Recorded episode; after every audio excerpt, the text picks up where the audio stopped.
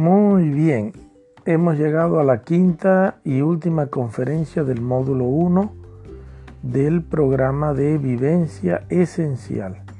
Les mando un abrazo fuerte y grande para todos y esperamos pues que haya sido todo de gran provecho y que también deseen seguir escuchando las demás conferencias del módulo 2. Les recordamos que son cinco módulos de cinco conferencias cada uno. Pues el título de esta conferencia es El poder del pensamiento y de la palabra. En realidad pudiera llamarse el poder y las vibraciones del pensamiento. Porque cuando decimos la palabra, no solamente nos referimos a la palabra humana, a lo que hablamos, lo que decimos, que de por sí hay mucho poder ahí, tanto como quizás todo, pero también se toma como palabra a lo que sería el verbo. El verbo más bien eh, es también vibración, es sonido, es luz. Es decir, hay toda una variedad, un espectro de posibilidades cuando decimos la palabra vibración. De todas maneras, comenzaremos especialmente planteando las tres leyes o características del pensamiento. La primera característica del pensamiento es la atracción, es decir, el pensamiento es magnético. Cuando decimos esto significa que el pensar genera un campo magnético. Genera un campo magnético de afinidad, es decir, atrae todo lo que tiene que ver con el centro de atención que tenemos en ese momento. Si una persona dice árbol y todo el mundo empieza a pensar en eso, enseguida nuestra cabeza sideral que a eso le llamamos al aura, pero ya un poco más ampliada, con no solamente pues luz y color y todo eso, sino también todos los tipos de energías que nos rodean, se llama cabeza sideral. Y nuestra cabeza sideral, que también se puede decir aura, aunque es algo más pequeño, eh, se rodea enseguida de todo lo relacionado con eso. Es decir, Pensamos en hojas, en frutos, en flores, en la tierra y por afinidad vamos llegando a una serie de eh, informaciones, conceptos, teorías y eso solamente por pensar en árbol.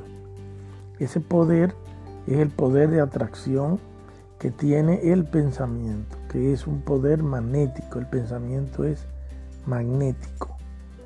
Por esa razón, pensar, aprender a pensar, concentrarnos realmente en algo, eh, le transfiere poder a esa cosa y para comenzar poder de atracción, poder magnético y empieza a, rodearse todo lo que es eh, nuestra aura, nuestra cabeza sideral, nuestro mundo de cosas vinculadas a eso. Entonces ahí tenemos la primera ley del pensamiento es como si una ley va con otra. Por ejemplo, la ley eh, segunda, la segunda ley, que es la expansión, pues al final es muy parecida a lo que acabamos de explicar porque mientras más nos concentramos, entonces más se expande el pensamiento.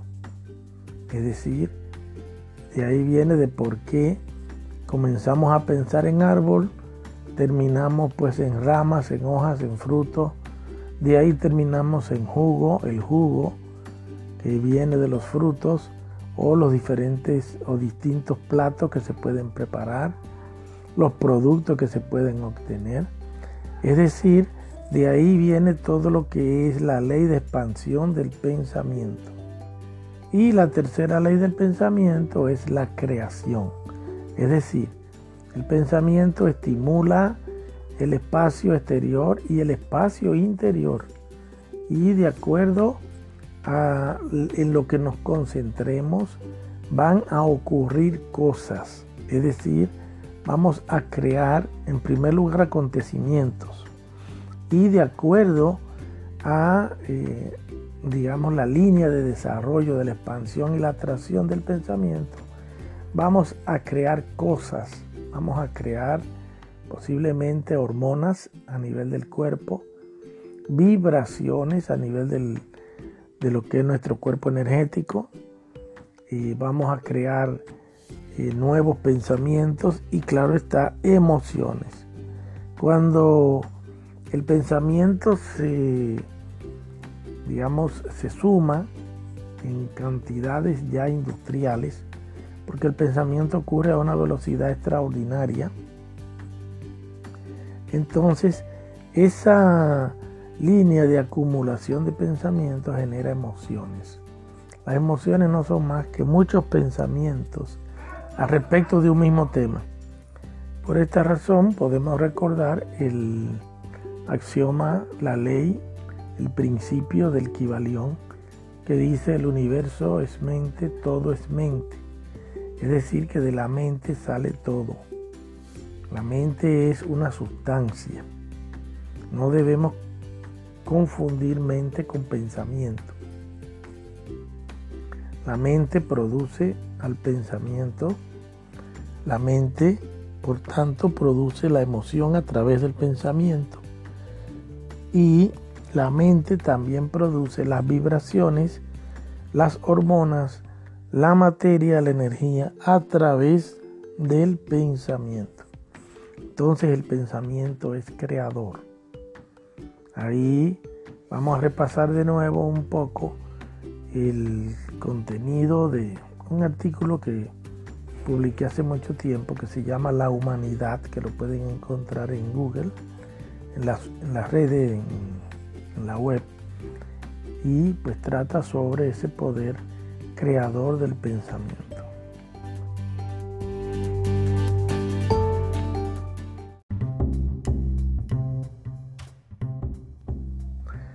Pensemos por un momento en la característica estadística del ser humano y de todo, de toda la creación. El ser humano, nosotros, pues somos seres estadísticos en el sentido de que si usted, por ejemplo, va dos veces al parque, a la plaza, pues por ahí eh, eso ya no significa que usted siempre va a ir a la plaza. Entonces, cuando ya usted va la tercera vez, ya usted tiene tres posibilidades de que va a ir al parque. Por lo cual, entonces, ya esto va aumentando. Pero no se puede decir que usted siempre va pues a la plaza. De la misma forma ocurre cuando ya van 10 veces, o sea, 10 veces que usted fue a la plaza, ya eso va trazando una tendencia. Pero cuando usted ya va por las 30 veces que ha ido al parque, a la plaza, pues ya esto es más que una tendencia ya estaríamos hablando de una conducta bastante marcada, bastante marcada. Si aplicamos la ley de porcentaje al respecto de las oportunidades que usted tuvo, vamos a suponer que tuvo 100 oportunidades y fue 30 veces, es decir, aprovechó 30 oportunidades de las 100, entonces ya esa es una conducta marcada con una probabilidad del 30%. Ahora, si usted tuvo 60 oportunidades de ir a la plaza y fue 30, ya pues 30 dividido 60 multiplicado por 100, pues da 50% de probabilidad de que usted vaya a la plaza. Ya eso es oficialmente una costumbre. Ya es oficialmente una costumbre porque una costumbre es algo que usted puede hacer o no hacer. O sea, normalmente usted hace eso. También se pudiera decir que normalmente no lo hace, pero ya existe. Y bueno, pues esa es la característica de por qué nosotros cuando vamos haciendo pues el día, viviendo nuestra vida, debemos fijarnos muy bien en las cosas que hacemos.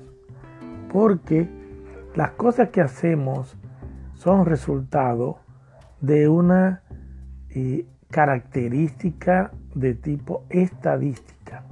Es decir, la muestra que nosotros vamos creando incide en nuestra conducta.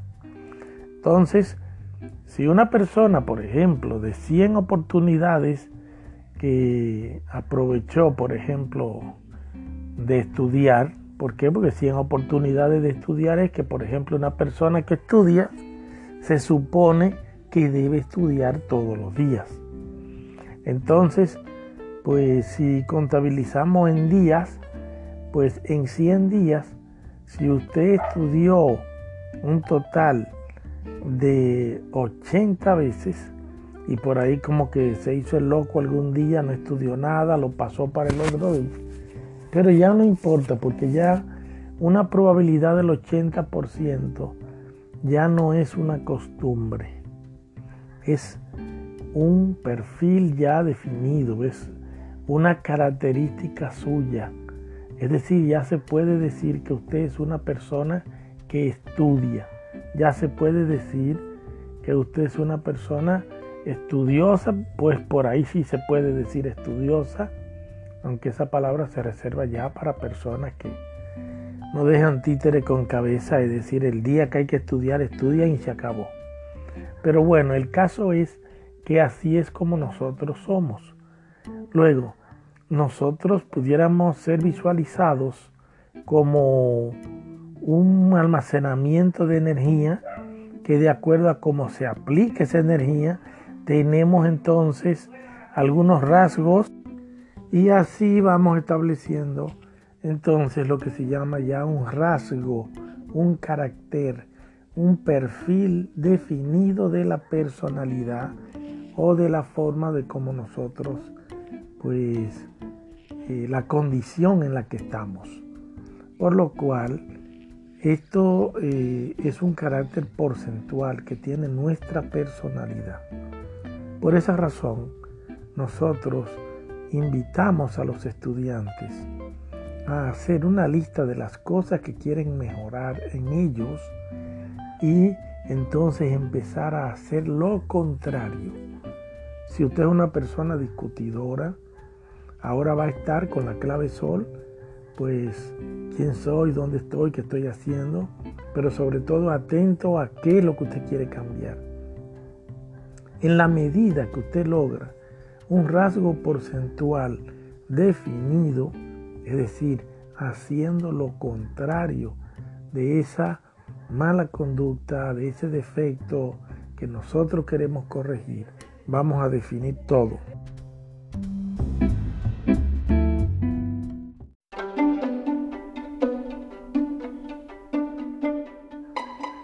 Bueno, entonces hasta este momento hemos definido la importancia de la activación de la conciencia, porque si usted no se da cuenta de lo que está haciendo, de lo que está ocurriendo, pues usted no tiene ningún poder sobre usted.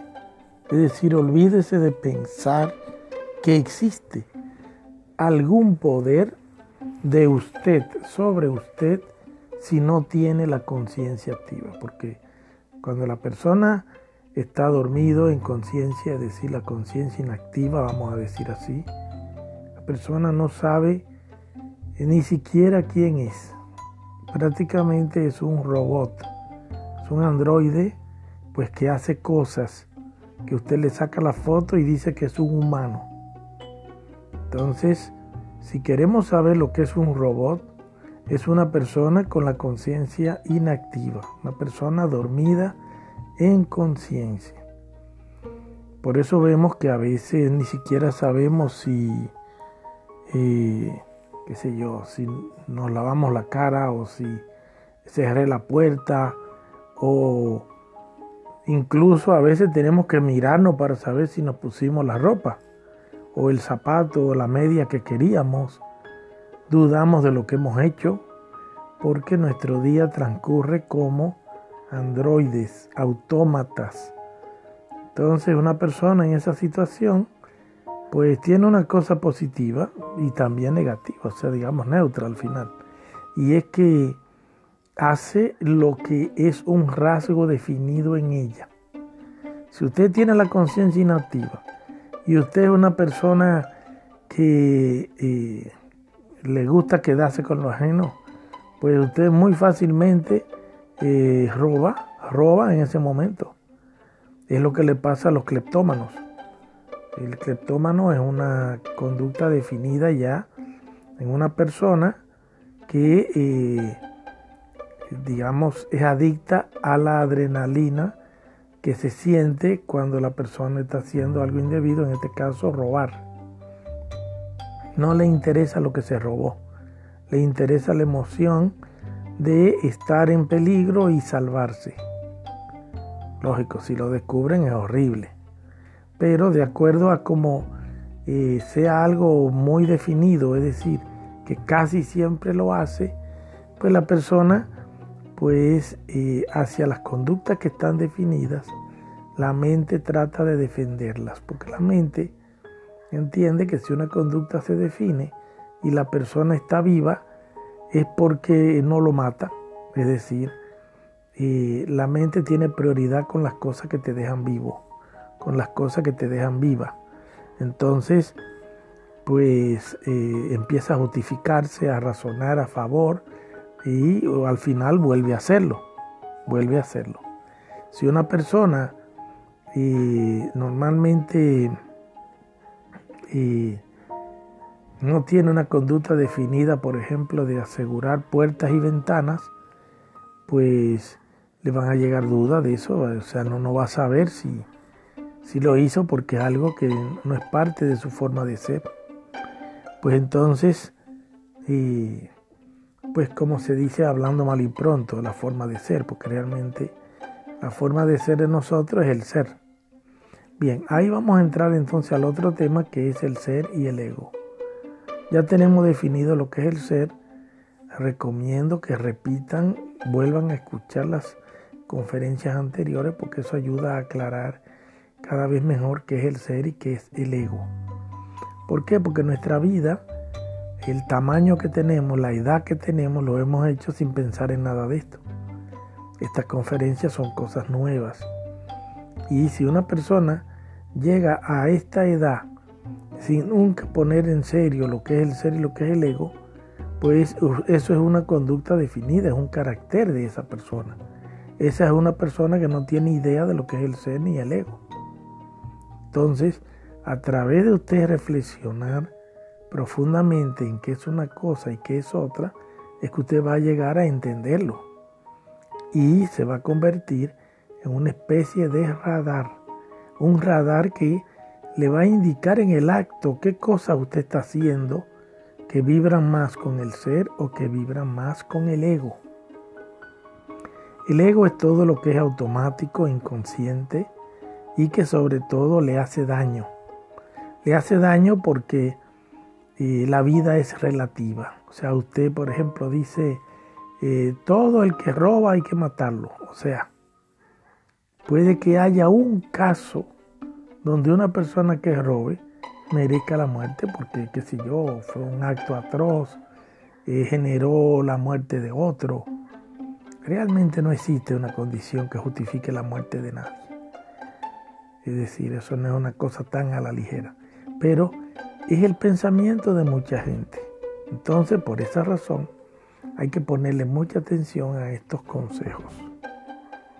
Continuando con la línea, entonces una persona que es capaz de distinguir al ser y al ego va a entender que el ser siempre eh, denota un perfil de defensa de la virtud, de la acción oportuna, de los valores humanos eh, oportunos.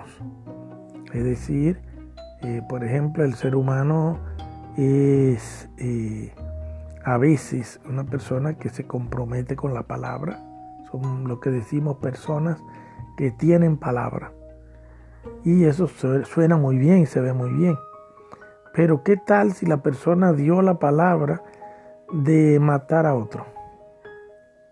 Es decir, hasta dónde eso siempre hay que hacerlo. ¿Eh? Como por ejemplo en la historia de San Pablo, el apóstol, eh, un grupo de personas juraron no comer hasta eh, matar a Pablo. Y resultó que ese grupo de gente al final le entendió a Pablo y hasta se convirtió a, la fe de Pablo. O sea, no habían prometido algo que era eh, no inteligente, además de, de, ilegal, además de, o sea, muchísimas cosas. O sea, y por esa razón, toda conducta debe siempre pasar por un filtro de la conciencia, de los valores y sobre todo incluso de las circunstancias de cada situación y las condiciones de cada situación para poder entender hasta dónde es oportuna o no una acción. Porque todo varía, todo cambia. Lo que está bien en un momento, al siguiente instante puede estar mal. Y en el que sigue puede convertirse en una atrocidad. Entonces, eso no se hace viviendo como un androide. Eso no se hace viviendo como los robots. Se hace con la conciencia activa. El ego entonces tiene una visión muy corta, muy estrecha, eh, tiende mucho al automatismo Ojo que los automatismos hacen falta, ¿eh? Porque el corazón late por un automatismo. ¿eh? Entonces, el resultado es que necesitamos la conciencia para poder discernir en cada instante qué es lo que vamos a hacer. Luego, la conciencia y la voluntad son dos sustancias superiores ya que son parte del alma que corresponden a lo que es la energía que debemos aprovechar para crear conductas definidas, es decir, caracteres, características nuestras que ya se puede decir eh, que somos de esa manera. Entonces, por esa razón, invitamos a tener muy en cuenta la práctica que dijimos hace ya varias conferencias, varios audios, donde hablábamos de la importancia de activar la conciencia. Eso es fundamental.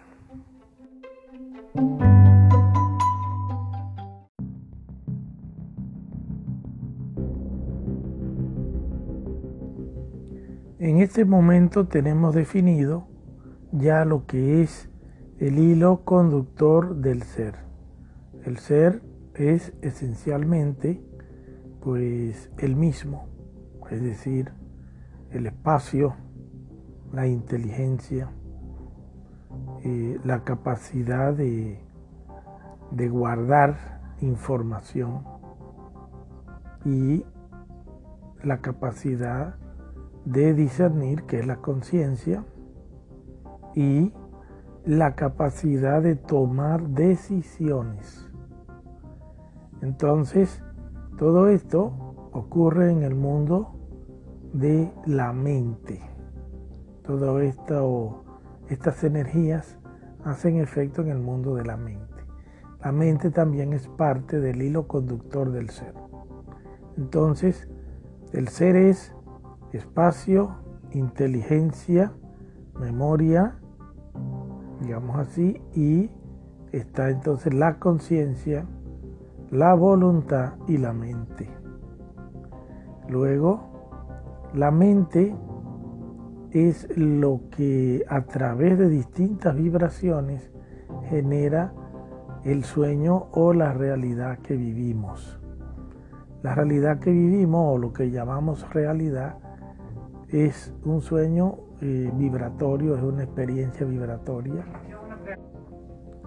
de la mente. Es decir, la mente impacta al espacio generando distintas vibraciones que eh, en una determinada circunstancia se interpretan como materia y en otra como energía. Y todo esto combinado con los arquetipos que están pues en la mente y en la conciencia y en la voluntad del ser, se genera entonces eh, toda la realidad que pues podemos decir que damos evidencia. En realidad todo esto es una imaginación. Ahora, es una imaginación bastante persistente porque creemos en ella y eso hace pues que no nos vamos a poner a pelearnos de por qué es real o no lo es. Sencillamente, pues hablando mal y pronto, como dice el famoso, eh, digamos así, axioma cordobés aquí en Argentina, pues es una forma de decirlo rápido, lo que es muy complejo. Vamos a decir que pues la realidad es la realidad, la verdad es nuestra interpretación de la realidad, pero al final todo es experiencia y las experiencias se producen por vibraciones de nuestra mente y nuestra mente tiene pues eh, dos jinetes, dos digamos, conductores que deben guiarla, que son la voluntad y la conciencia. Ahora, la conciencia, la voluntad y la mente son eh, tres componentes del alma. El alma de una persona está compuesto por su conciencia, su voluntad y su mente. La personalidad de una persona está compuesta por los pensamientos de su mente, los sentimientos que son parte de lo que antiguamente se le llamaba cuerpo astral eh, o cuerpo emocional, que también es una vibración densa, baja de la mente, ya muy eh, suma de muchos pensamientos. Tenemos un cuerpo de energía que genera el calor que tenemos, eh, la energía eléctrica que nos mueve, que, que nos sostiene que sería parte de lo que llama el cuerpo energético o cuerpo etérico, también se le decía en la antigüedad. Y entonces el cuerpo físico que es acumulación de energía, la energía se acumula, se densifica y forma materia. Al final todo es niveles de densidad. Y todo al final es pues luz, porque la luz viene del espacio, que es el ser, se manifiesta creando el alma a través de lo que es la conciencia, la voluntad y la mente. Y finalmente se va densificando y genera pensamientos, que los pensamientos son resultado de la mente, no son la mente. Los pensamientos se densifican y generan emociones, y las emociones se densifican, generan energía, vibraciones ya de tipo más baja, de las que entendemos en sí como una vibración. Y estas energías se densifican y forman la materia. Entonces, ahí tenemos más o menos definido lo que es el hilo conductor del ser, que al final es lo que sostiene todo lo que existe, ya sea en la personalidad, ya sea en la realidad que nos rodea, y ya sea en la realidad interna que es el alma, pero al, final el ser hace posible todo. Entonces el ser es el gran protagonista de la historia. Nosotros debemos activar la conciencia para que entonces sea posible obtener un dominio de esto cada vez mayor. Cuando uno comienza, esto es eh, muy, muy difícil. Yo, por ejemplo, ya hace más de 30 años cuando comencé a querer activar mi conciencia me, eh, me costaba mucho porque es que es normal, o sea, usted está definiendo una nueva característica. Luego, eh, pues recién uno llega a, recordarse de activar la conciencia una o dos veces al día, después diez veces, después quién sabe si 20 o 30 o 40 veces, Y bueno, yo por lo menos doy testimonio de que se puede llegar a activar la conciencia más de 500 veces al día. Pero eso ya estamos hablando de atletismo. No es una cosa que le vamos a exigir a cualquier persona, ni tampoco debe ocurrir por presión. Eso realmente doy testimonio que viene de la emoción de verse descubriendo tantas cosas y de convertirse en una esponja que crea y absorbe conocimiento de manera continua y permanente. Doy testimonio de que es una vida bastante interesante, muy interesante. Por ahí también, como todas las cosas en el mundo, tiene sus momentos a veces desagradables, a veces muy agradables, de todos los colores, porque una persona que está activando la conciencia se da cuenta de muchas cosas y hay cosas que cuando nos damos cuenta, pues a pesar de que sean parte de la realidad, pues no era lo que esperábamos, no era lo que esperábamos. Pero es mejor tener conciencia que estar como un androide. O sea, cien mil veces, diez millones de veces, no importa las veces. Siempre será mejor tener la conciencia activa.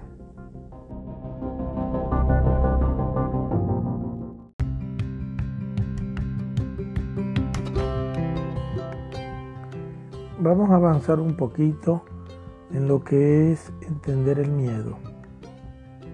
El miedo, ya lo hemos visto, lo hemos analizado antes, es el resultado de una experiencia frustrante en la que no ocurre lo que queremos, no ocurrió lo que queríamos o creemos que no va a ocurrir lo que queremos. Al final pues entendemos que no tenemos el control. Cuando no tenemos el control, se manifiesta el miedo. Entonces, nosotros queremos tener el control. Eso es lo que está ocurriendo realmente. Y debemos analizar sobre qué cosas queremos tener el control. Porque el miedo es en realidad un indicador.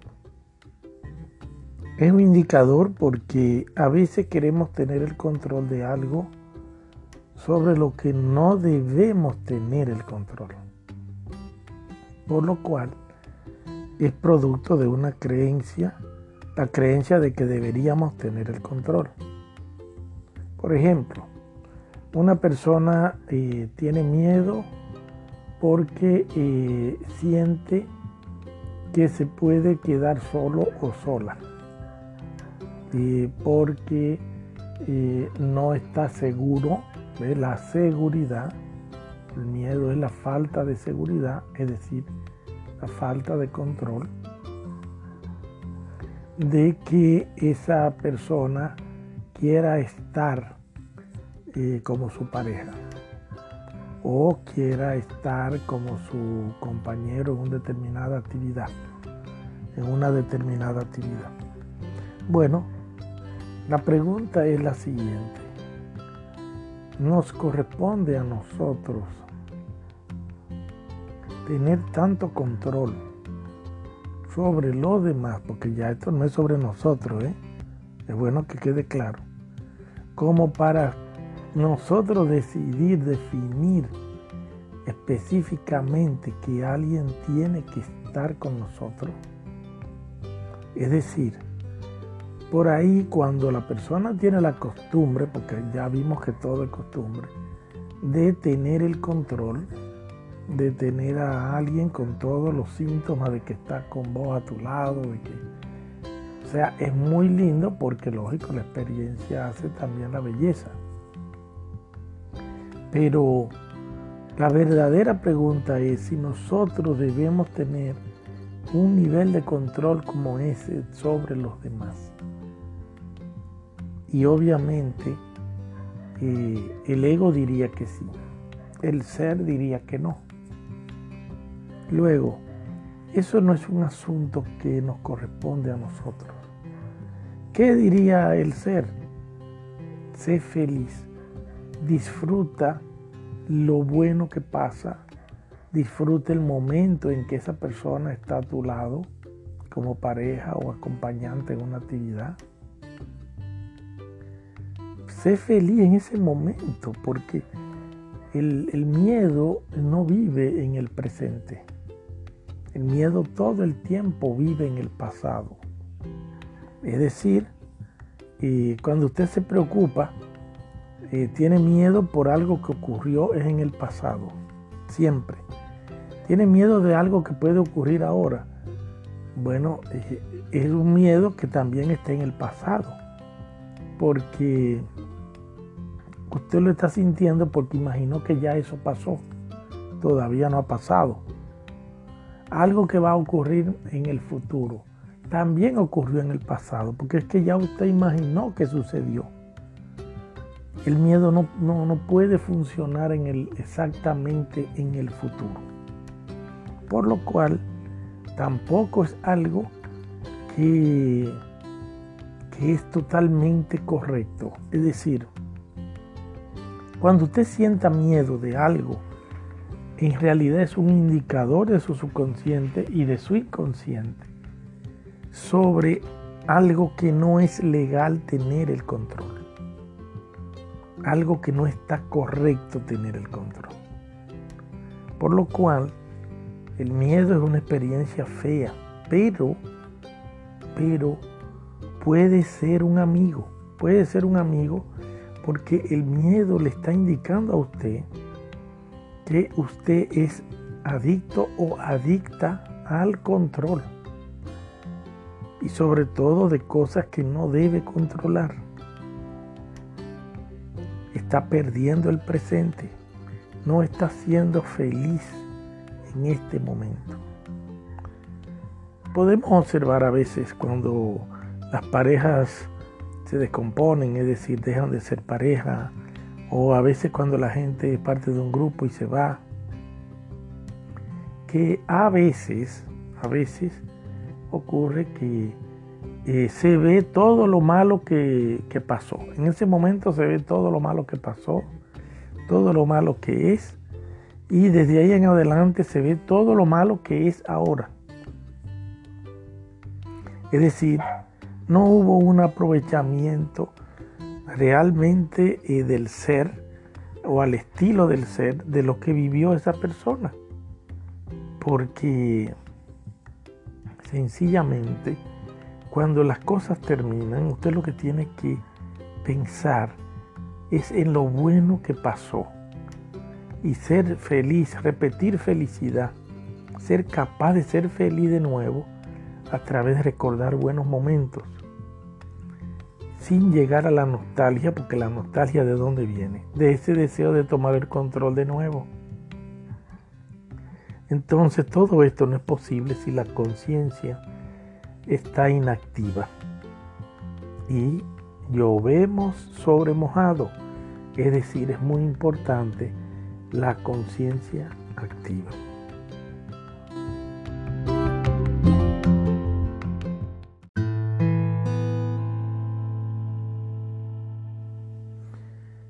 Hasta el momento hemos visto que el miedo y la ira son eh, dos caras de una misma moneda. La moneda del deseo de controlar lo que no hay que controlar. En el lado del miedo, usted presiente que no va a poder controlar. Y eso se llama miedo. En el lado de la ira, el rencor y todas esas eh, ya experiencias, digamos, eh, de, control donde usted está seguro de que sí puede tomar el control. Entonces, por ejemplo, ¿por qué nosotros eh, nos enojamos eh, con alguien, con quien sea, una situación determinada? Pues porque estamos seguros de que podemos controlar. A través del enojo es la primera acción. La otra persona tan pronto vea que ya no nos gustó, ¿qué va a hacer? va a hacer lo que nosotros queremos. Por otro lado, si todavía la persona no actúa, como nosotros nos sentimos con un poder, pues vamos a gritar, entonces vamos a, pues a hablar mal. Y la otra persona, como eh, el diagnóstico era que es certero, porque casi siempre es un diagnóstico muy certero. Como si es cierto que tenemos el control, pues entonces la otra persona deja de hacer y actúa como queremos. Y ya la situación, pues ya donde la persona ya directamente da una orden y pues la otra persona actúa como usted quiere. Y ya el extremo de que usted pues se va a la violencia. Y bueno, ahí con más razón la otra persona va a tener eh, una opción de hacer lo que usted quiere por la violencia o directamente irse y salir de la ecuación. Y usted ahí va a pasar de un lado al otro de la moneda, va a empezar pues a sentir miedo porque va a descubrir que también las personas pueden irse. Todo esto, la palabra, la vibración es la clave. Es decir, cómo nosotros nos sentimos. Hay un libro de un maestro espiritual eh, muy famoso, además de que eh, muy auténtico, que se llama San Germain, San Germán, que dice que el yo soy es la razón básica de todo lo que existe.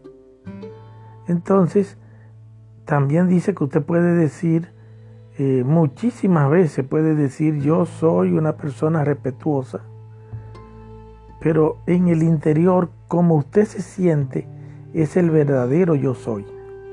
Es decir, San Germain dice que el yo soy verdadero es como usted se siente. Entonces, si usted lo que siente es que quiere tener el control de cosas de las que no debería, ese es el verdadero yo soy de usted. Yo soy una persona controladora de los demás, de las situaciones, sobre todo de situaciones donde inteligentemente es evidente que no tengo el control o que no lo voy a tener o que no hay posibilidad de tenerlo o incluso que no debería tenerlo el control. Entonces, pero ese sentimiento está mucho eh, en la gente, muy arraigado y la persona puede decir muchas cosas lindas, pero el yo soy verdadero, como dice Saint Germain, es su sentimiento.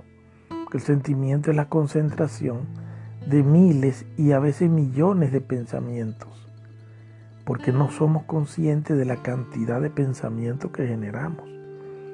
Imagínense que en el estudio que se hizo, que es muy famoso, en un día una persona produce 50 mil pensamientos y cualquier persona puede decir cuándo ocurrió eso. No vamos a entrar en los detalles, pero Ahora imagínense un año, una vida pensando de una forma. Son millones de pensamientos que se concretan, se densifican en emociones, que usted puede decir muchas cosas, pero lo que usted siente es lo que de verdad usted está diciendo. Entonces cuando decimos el poder del verbo, en realidad es el poder de la emoción, porque nuestro verbo verdadero, como dice Saint Germain, es la emoción. Ahora, ¿cuándo y cómo comienza eso? Comienza en una palabra y de hecho observar, tener la conciencia activa para observar lo que decimos, lo que pensamos, lo que sentimos, es ser consciente de nuestro verbo, porque el verbo es la vibración. La palabra verbo es una palabra técnica. Al fin y al cabo es una palabra técnica y se refiere a vibración abarca lo que decimos, lo que pensamos, lo que hablamos en nuestra mente, lo que hablamos en nuestros sentimientos. Al final es lo que hablamos. Por ahí, en la medida que usted sea capaz de concentrarse en una frase que venga realmente del ser y repetirla hasta que siente emoción, eso es un trabajo mágico. Ya eso sí tiene eh, característica de alquimia porque es algo que va a impactar la materia, la realidad, usted va a transformar la realidad, usted va a conducir la realidad y las cosas empiezan a resultar distinto. Y esa es la clave, la conciencia sobre lo que pensamos, pero sobre todo lo que sentimos, es la verdadera vigilancia del verbo. Ahora nosotros debemos vigilar lo que decimos hacer un análisis de nuestro discurso, estar atento a las palabras que usamos y las que no usamos y entender, porque hay un momento que entendemos, por qué hay palabras que usamos y por qué hay palabras que no usamos. Y al final, este conocimiento debe ser usado para generar una nueva forma de ser, es decir, una nueva forma de personalidad, transformarnos.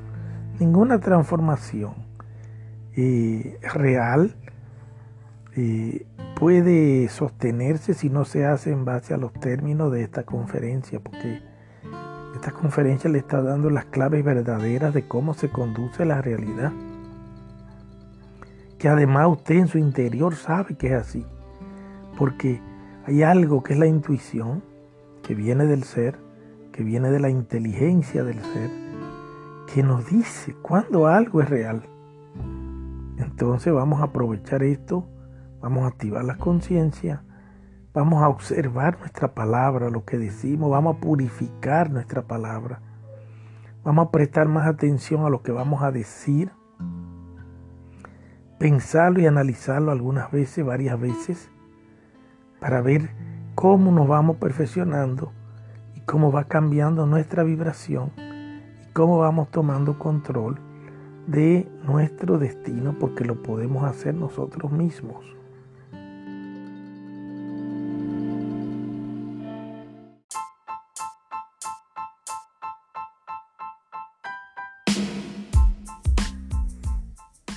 Aprovechamos para invitar a los participantes de estas conferencias a conocer, profundizar, investigar un poco sobre cromoterapia, el significado psicológico de los colores que se usa mucho en publicidad, porque la luz es una parte fundamental de la realidad y conocer los efectos de la luz y el color en nosotros es muy importante porque es del mundo de las vibraciones. Y esa sería un poco por ahí a manera de tarea, pues que hagan esa investigación, porque eso nos permite aumentar nuestra conciencia sobre el efecto de el color que más nos gusta, los colores que nos impresionan más, cómo usan los colores los medios de comunicación y la publicidad para manejar nuestra mente y nuestra voluntad y nuestra conciencia, para manejar nuestra alma. Entonces, eso es algo muy interesante que les invito a investigar. Bueno, no me queda más que felicitarlos a todos los que han llegado hasta esta conferencia. Con esto termina el primer módulo de cinco conferencias eh, Fundacer actualmente necesita nuevos socios y nosotros intentamos cubrir los costos de sostenimiento de la institución, pero cuando una persona se pone la camiseta y dice, bueno, yo voy a contribuir con algo, pues eso es muy importante, que cada persona defina una mensualidad y hay gente que se sorprende de todo lo que hacemos. Dice, ¿cómo hacen todo eso? Si son, pues, recién hemos cumplido el primer año, un añito tenemos de existencia y no somos muchos, queremos ser más queremos contar con vos para que podamos hacer más cosas. Visita frecuentemente nuestra eh, página en Facebook y también nuestras actividades a través de Instagram y de diferentes redes para que veas entonces la cantidad de cosas de las que te puedes aprovechar porque son 17 instituciones a nivel mundial que son parte de FIADASEC y además esto se constituye en una fuente de información que enriquece pues nuestra vida de múltiples formas. Te invitamos a ser parte Muchas bendiciones y muchas felicidades. Hasta pronto.